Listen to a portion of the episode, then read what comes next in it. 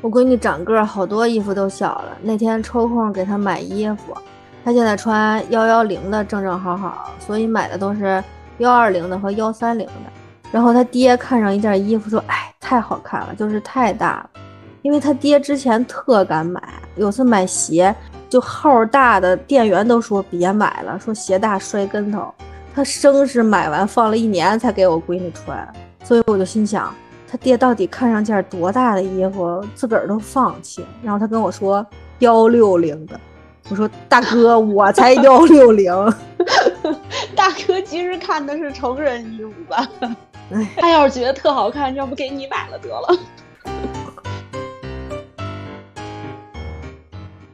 大家好，欢迎收听宝妈云的宝，我是正在画各种冬奥会项目小卡通画的鬼财神。大家好，我是徒手抓麻雀的苏糖。这听着有点新鲜了啊！是抓麻雀是什么情况？这件事儿我必须嘚瑟一下。就一天，我接孩子放学，和另外一个接孩子的日本妈妈一起去坐电梯。我家那个电梯间吧，它是一个半包围结构，就是你直走，左手是电梯，右面是墙，然后正面为了显得特别宽敞，它是一面大玻璃窗。啊，我不知道靠我说的你能不能想象出来这个环境啊？嗯，差不多吧，说重点。然后就唰一下，有什么东西就飞过来了，一看是一麻雀，但是因为它前面不是玻璃嘛，它就一直往玻璃上撞，就想往前飞，然后咣咣的，就觉得特可怜。我不知道你的第一反应是什么，我就想着往外轰一下，人工掉头，它不就出去了吗？这玻璃擦太干净了吧？然后呢？它玻璃上有花儿，但是鸟傻嘛，然后转折了。我突然就不知道怎么跟那个妈妈用日语解释，说咱俩一起往外轰，超纲了呀！这不是日常生活中常用的对话，我不知道怎么说。然后你就说我们一起抓一下，没有，这里就体现出日本人的那个思维不同了。我家那楼平时工作时间有一个前台，就处理乱七八糟的事儿，跟那个酒店前台差不多。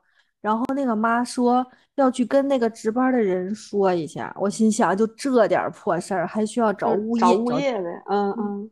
啊，我说没准等人来了，鸟自个儿都飞走了呢。但你也不能跟人家说这点破事儿你不要去了。然后，而且它那个 玻璃还特高，它高天井的一个设计，那玻璃能有三米，我也不知道，反正挺高的。然后如果那个麻雀一直往上飞，我可能还真够不着。然后我就问我闺女要不要一起去找那个前台的阿姨呀？然后我闺女就不走，也不回家，就一直盯着那个麻雀。然后过了一会儿，那个妈妈拉着他们家孩子回来了，说碰巧值班的不在，就没说。我当时心想，嗯，我自个儿上，然后没准儿动作就胜过语言，然后人家一明白就配合我了呢，就一块轰了。你这故事有点长啊，赶紧。嗯，然后。那个麻雀看见有人来了，就往下飞，结果飞到那个墙和玻璃的拐角了。那天他们幼儿园还正好发校服，我就一只手，另外一只手拎着一大袋衣服，我就往那个角逼近，然后一伸手，哎，就把麻雀抓手里了。我自个儿当时都震惊了，就算不上，就算不上那麻雀自个儿扎我手里，估计也差不多。然后我就抓着它往那个宽敞一点的地方走，哎，你就感觉手里有一个热乎乎、毛茸茸的那个东西在你手心里头，然后还心脏还突突突的，然后也快抓不住了。然后到宽敞地方一松手，哎，那鸟就飞走了。我当时整个人都飘了，都膨胀了，然后就觉得 哎，太厉害了，厉害呀！对，还有觉得哎，我怎么这么善良呀？我做好事儿了。而且那个日本妈一直在旁边彩虹屁说：“哦，好厉害呀！”然后 我就想，亏的日本人对中国没有什么奇奇怪怪的印象，就那帮金发碧眼的，不都觉得是个中国人都会功夫吗？你说我这一说，会不会让他们觉得 中国人都会功夫？对对，Chinese 功夫好厉害。但是我回家之后，我闺女跟我说的第一句话就是：“妈妈，你刚才摸那个小鸟了，你得去洗手。”无语了。果然还是小孩子的脑回路比较清奇。我估计这样我的话，就是我抓那鸟一瞬间，布布就得跟我说他要摸摸。其实我运动细胞一般，上学的时候还行，现在特别缺乏运动，真是不知道我那天怎么抓着的，还一只手，而且我还出了名的手小。咱那会儿宿舍不还比过呢吗？嗯，你说会不会是那麻雀知道我要帮它，所以没反抗？也可能是那麻雀觉得，哎呀，这人手太小，根本抓不住我，然后就没搭理你。他姥爷说的更逗，说那麻雀已经撞玻璃撞晕了。哎，你不是之前还买健身环，说要健身什么的，用的怎么样啊？之前立 flag 说等哪吒上幼儿园了就每天练，是吧？重点就在于我闺女她就没上几天幼儿园，净搁家待着了。反正现在连我爸我妈每天视频都说你也太胖了，该减肥了。哎，我也是，就是这种关于运动的 flag，就怎么都坚持不了一两个月就绝对倒。不过最近看这个。冬奥会的比赛什么，就感觉自己又燃起来了，又重新开始运动起来了，什么跳操、健身那种，然后还滑个冰啊。最近可没少运动，希望这次能坚持的久一点。确实，奥运会很多那个项目看的热血沸腾的。其实老实说，咱们的冰雪项目挺薄弱的，也就是最近慢慢重视起来了。原来咱哪儿关心过冬奥会多少金牌呀？基本都是不带咱玩的水平。现在倒是挺火的，特别是滑雪，可能听起来就是一个比较高大上的运动项目。我一直想带哪吒去，因为看好多视频里的小孩滑雪可帅了，而且小孩底盘低，摔跟头都倒不下去，在那儿卡着，我觉得可有意思了。希望今年能完成带哪吒滑雪的计划。哪吒那脚有。十八点五嘛，就是我前几天也想带布布去滑雪来的，然后我就给那个滑雪的地方打电话，结果人家说鞋号好像最小就是十八点五，他穿不了，然后就从滑雪变成了玩雪，去做那个什么香蕉船啊、雪圈啊什么，从高处往下冲那种，他也巨喜欢，就怎么做好几遍都做不够那种。日本是不是不知道有没有小点的鞋？你可以让小黑打电话先咨询一下。知识盲区了，我还真不知道雪场最小的号多大。不过哪吒已经穿十八的鞋了，我怎么记得我上一年级才穿十七的鞋呀？他脚怎么那么大呀？我妈说是因为她小时候一直光脚跑的缘故。哎，不过跑题了，我们说回冬奥会吧。我觉得肯定最热血沸腾的还是冬奥会的开幕式。对对对，我那天还看一个报道呢，说什么。还是张艺谋最懂中国人的浪漫，他弄开幕式是真的行，毕竟是个摄像出身，那画面感真的绝了。要文化有文化底蕴，要科技有各种高科技的屌炸酷炫，表层含义、深层含义面面俱到，甚至包括台湾回家这种政治问题也融合进去了。而且这种。大型开幕式真的就是给咱量身打造，人多气势到位，而且整齐，就这几点吓死那帮老外。咱干这种事儿是真上心呀！没错没错，就老爱看咱这种齐刷刷的东西，就他们永远都特别赞叹。阅兵也是，火炬点燃，我一开始看的时候还以为那个雪花也得一起点了呢，结果没有，就是那个火炬上去。我当时还想着，这是不是太草率了？就多好的一个闪瞎眼球的一个机会啊！就这么简简单单就结束了。但是后来听人家一分析一琢磨，觉得就还挺有深意的。什么星星之火可以燎原呀？什么所有国家一起保护火种啊？还有那个节能减排的含义在。就这方面是真不给后边的国家留后路啊！他们说你之后的国家哎弄小火吧，就是跟咱学。弄大的就是不环保，我估计张艺谋要被下一届的导演骂死了。里外不是人。嗯，反正怎么说呢，就确实是好，尤其是跟其他的国家比，他们肯定比不过咱。除了一些故意找茬的，为了骂而骂，大多数人还是夸奖的。甚至台湾那边就是有的新闻说，有一些媒体就是带着找毛病的任务来的，结果挺难的。完成不了，写不出来呀。观众也不是傻子，你如果硬是鸡蛋里挑骨头，肯定就骂你。像韩国队就说冬奥会伙食不好，然后就被骂惨了。日本人也帮着骂，因为咱一共准备了七百八十七道菜，什么风味儿、各种国家的都有，还嫌不好。然后就是日本人那个评论底下疯狂的骂，中日友谊全靠韩国了。对我那天还看说什么好多运动员就躺完那个东京奥运会的那个床吧，然后一躺咱中国这个床，就说哇，这也太舒服了吧，这个床。对，什么零重力，我都不知道那是什么玩意儿。东京那一堆纸壳子能舒服才怪呢！而且我记得那个，我当时看新闻也不便宜呢，好像也得人民币一万块钱一张。因为这本家纸的是吧？对，纸的还一万呢。因为日本家具它本来就贵，宜家的那个价位在日本就是最便宜的家具了，你就想。而且他说是环保，但你一堆纸盒子也浪费啊！咱那个用完还可以给什么医院呀、什么福利院呀、养养老院什么的，反正不知道日本人怎么想。对对对，这东京那奥运会被骂惨了。哎，我想起个题外话，就是当时安倍在的时候，疫情不是一人发了一个口罩吗？巨小，我闺女戴正好。然后最近我刷到一个。就是说，在日本的中国妈妈想要蒸包子，然后想买屉布，然后评论里说之前发的那口罩你还留着呢吗？把那拆开就巨合适，笑死我了都。反正反正日本人看完那个开幕式之后，他们的角度不是夸咱们，还是主要是骂东京奥运会。真的是那开幕式什么玩意儿？我当时也看了，就看了一点儿，又不好看又理解不了，然后。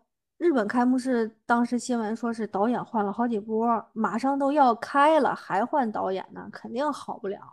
就这种情况下还自己内卷，咱们碰到这种国际性的大事儿，确实能体会到是那种全部的力气往一处使，都觉得能参与这种事儿挺荣耀的，就这种感觉还挺好的。对对，没错，你爱说什么说什么，好就是好。他们那个看不懂就是看不懂，什么玩意儿。我之前看到一句话，就说比北京奥运会开幕式还好的，只能是北京冬奥会。哎，当时看这句话的时候，我都破防了，巨感动，太有道理了。嗯，我老公就说你最近一看冬奥会的东西，就眼泪汪汪的，各种感动吧。反正方方面面的感动，自己也说不清为什么。看着看着，那鼻子就酸了。那你不跳出来跟其他国家进行对比，有时候真是激发不出自己的那种民族自豪感。没错，其实我有时候看网上就经常有人无脑骂，就是你们出国的这些人嘛。其实我发现，就起码我身边，越是出了国的朋友，就反而越爱国。就你一直跟这儿待着，时间长了，难免有这个那个的不满意。但是你要真去了别的国家一待，然后你才发现自己祖国最好。哎，不过总体来说啊，话要回到刚才的话题，日本人关心的。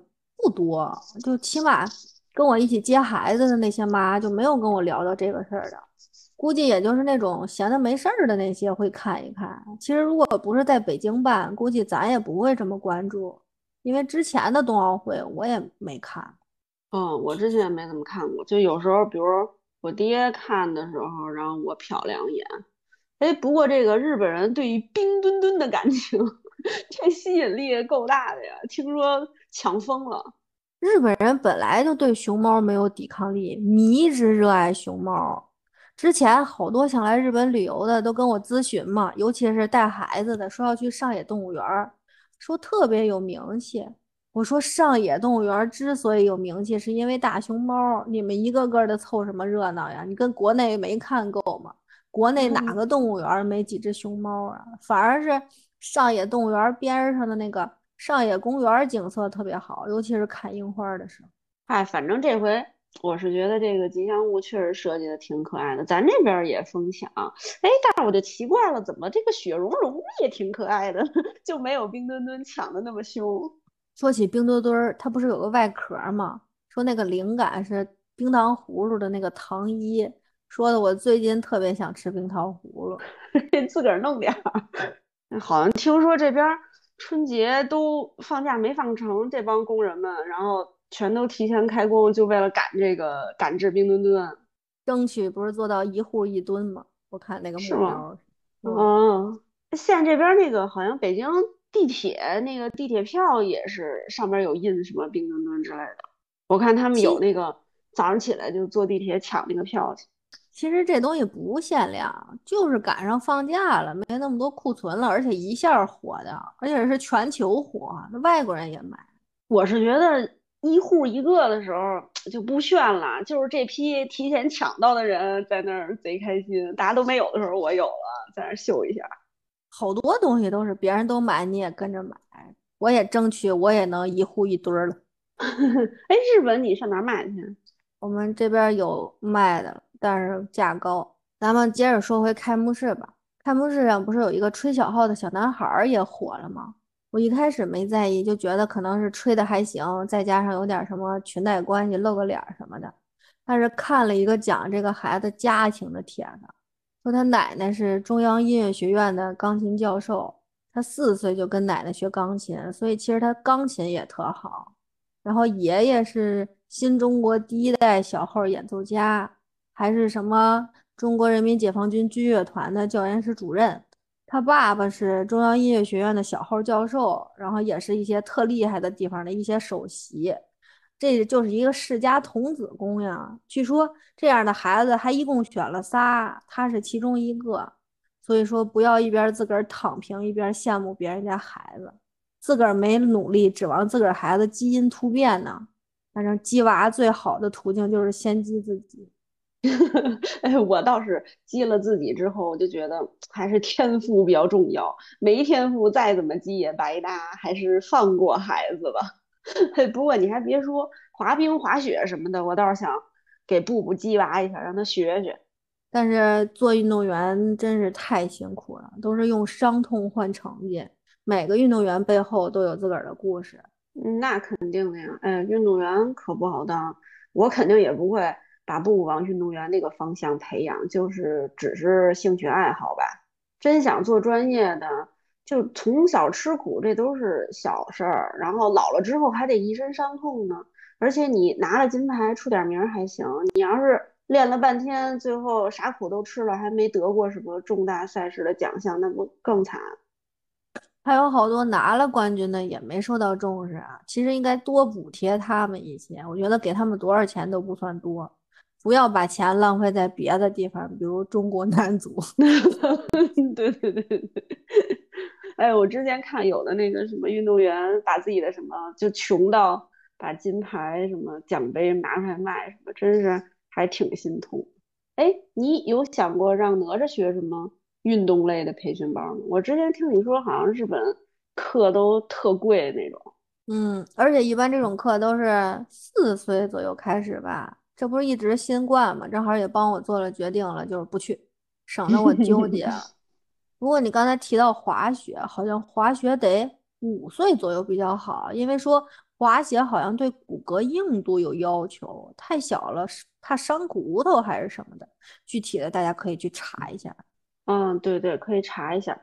咱之前其实也老提这种就是早教课的事儿，然后我其实不是一直挺持反对意见的嘛。但是我觉得运动类相关的还是可以上一上的。一个是因为运动本身它就是分泌多巴胺，让人快乐的，尤其是上了学。开始学业之后的这些小朋友，是不是你说天天就已经够费脑子了？再上那些动脑子的兴趣班，简直了，这得把脑子烧成啥样啊！所以就不如去运动一下，学个什么跆拳道啊、滑冰、滑雪呀、游泳啊。哎，对，你还别说，步步县唯一的一个早教课就是游泳课，上了有一年多了吧。那个老师先开始给我推荐的时候，介绍说什么上我们这个课能达到什么什么什么样的标准，然后能考什么什么什么样的级，然后跟老师说，我说不用，咱不管这些，你们的任务就是让他玩开心了就行。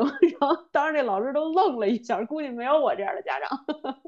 哎，开心最重要呀，而且多运动，包括身体协调性啊、柔韧性啊，都能得到提高，而且能帮助长个儿，对视力还好啊，还对视力好呢。对，因为他长时间看球类运动的话，他是跟着球走的，就等于眼距什么，就那个眼什么轴一直在动嘛。说之所以近视，不是因为那个轴固定在一个位置，对对，就老盯着看投影、看手机对对，然后近视嘛，就是如果一直盯着球，就等于往远看、往近看、往远看、往近看，然后就多好。嗯，确实是。哎，我之前好像也听说过，说早教课必上的一个就是什么球类运动之类的，而且。他是说，运动的时候是受紫外线照射，好像什么也反正好，对啊，晒太阳也好，对吧？嗯嗯，好处多多。哪吒运动量够了之后啊，吃的也好，睡的也好，拉臭臭也好。之前不是因为疫情一直闷在家嘛，饭也不吃，觉也不睡，上厕所也好几天都不上，哎，愁死了。其实我身边好多人报运动课，就是为了释放孩子的精力，尤其是男孩儿。我老公小时候被送出去，就是因为太闹了，说多动症必须出去上这种课，消耗体力。确实，消耗小朋友体力也是让妈放松的一种方式。哎，对，我记得布布之前还上过一次什么骑马体验课，我觉得也挺好玩的。一个是他本身就挺喜欢小动物的，然后他骑的还不是那种什么法国的那种什么托尼小矮马，是骑的那种小一点的英国马。然后他也没害怕，而且听教练的口令，然后放手啊，或者站起来坐下什么的也都敢。但是我还是觉得三岁起码小了点儿。我觉得他如果五六岁还感兴趣的话，可以给他报一个试试。起码你的家底儿可能承受不了，那就来点别的。哎，你说跳舞算不算运动啊？我看哪吒节奏感也不错，学舞也学得快，你要不要考虑考虑？我家之前。是还上过一次芭蕾体验课，然后就是他看别人跳芭蕾，他特喜欢，然后就自己老在家胡跳。他脚尖儿垫的还不错，然后横叉天生就能下，其他的一律都不行，动作也不协调，节奏感也没有。然后去上了一次课之后，上课的时候倒是挺认真的，跟着老师做动作，但是回来之后跟我说。学动作没意思，就还是喜欢自己胡跳。我说行，那就省钱了，你自个儿胡跳吧。日本幼儿园不是放学早吗？他们放学之后就有这种课，什么体操、啦啦队、足球，还有什么写字、英语那常规的那些。因为他们现在校舍重新翻修重建，在一个特远的地方上，我接不了。上这种课虽然就是在学校里上，但是就没有校车了。等今年他们搬回学校之后，我就考虑给他报这个班儿。放了幼儿园的学，直接就上课了，都不用我送，又又能偷懒儿，就学完接回家就行了。嗯，非常的好。哎，这太好了，也不单交钱是吗？单交钱？怎么不单交钱？请的是外边。我以为，我以为就是幼儿园的学费就包含这些。课外课没有，他就用的幼儿园那个场地，把外边那个老师请过来，正好外边老师也不愁没场地了，就在那个场地里教。这样这样也挺好的，要不我还得接了他送去，然后再去那儿接。好多那课不都是一个小时什么的，就是你都得在那个门口坐着等着吗？哎，你闺女又瘦又高的，来个体操可以。我怀疑她要如果学体操，就是为了那个小裙子，就是 那小芭蕾的那个也可以啊。拉拉队光大腿儿，我还得问问他爹同不同意。之前我姐就说过，说如果他们家闺女学学拉拉队儿的话，他们家爹说不同意，说穿太少。东京明天下大雪，幼儿园又休息了。希望这场雪之后就赶快到春天吧，也希望疫情这场寒冬也快到春天吧，熬死我了。对呀，这个真的是太难熬了，尤其是还各种变异，简直烦死！祈祷赶紧结束。嗯，我们这期节目也要结束了，那这期就先聊到这儿吧，我们两周后见。好的，我们的节目目前可以在喜马拉雅、网易云、苹果的 Podcast 以及所有能接收到苹果播客的平台收听到。欢迎订阅我们的节目，那下期见啦，拜拜，拜拜。因为冬奥会火了一个谷爱凌，那你别说，她妈妈对她的教育方式真的特别特别好，有很多值得我们思考的地方。对，尤其是我觉得那个让孩子什么睡够十小时，这个真挺重要的。嗯，咱回头可以抽空聊一聊。好呀。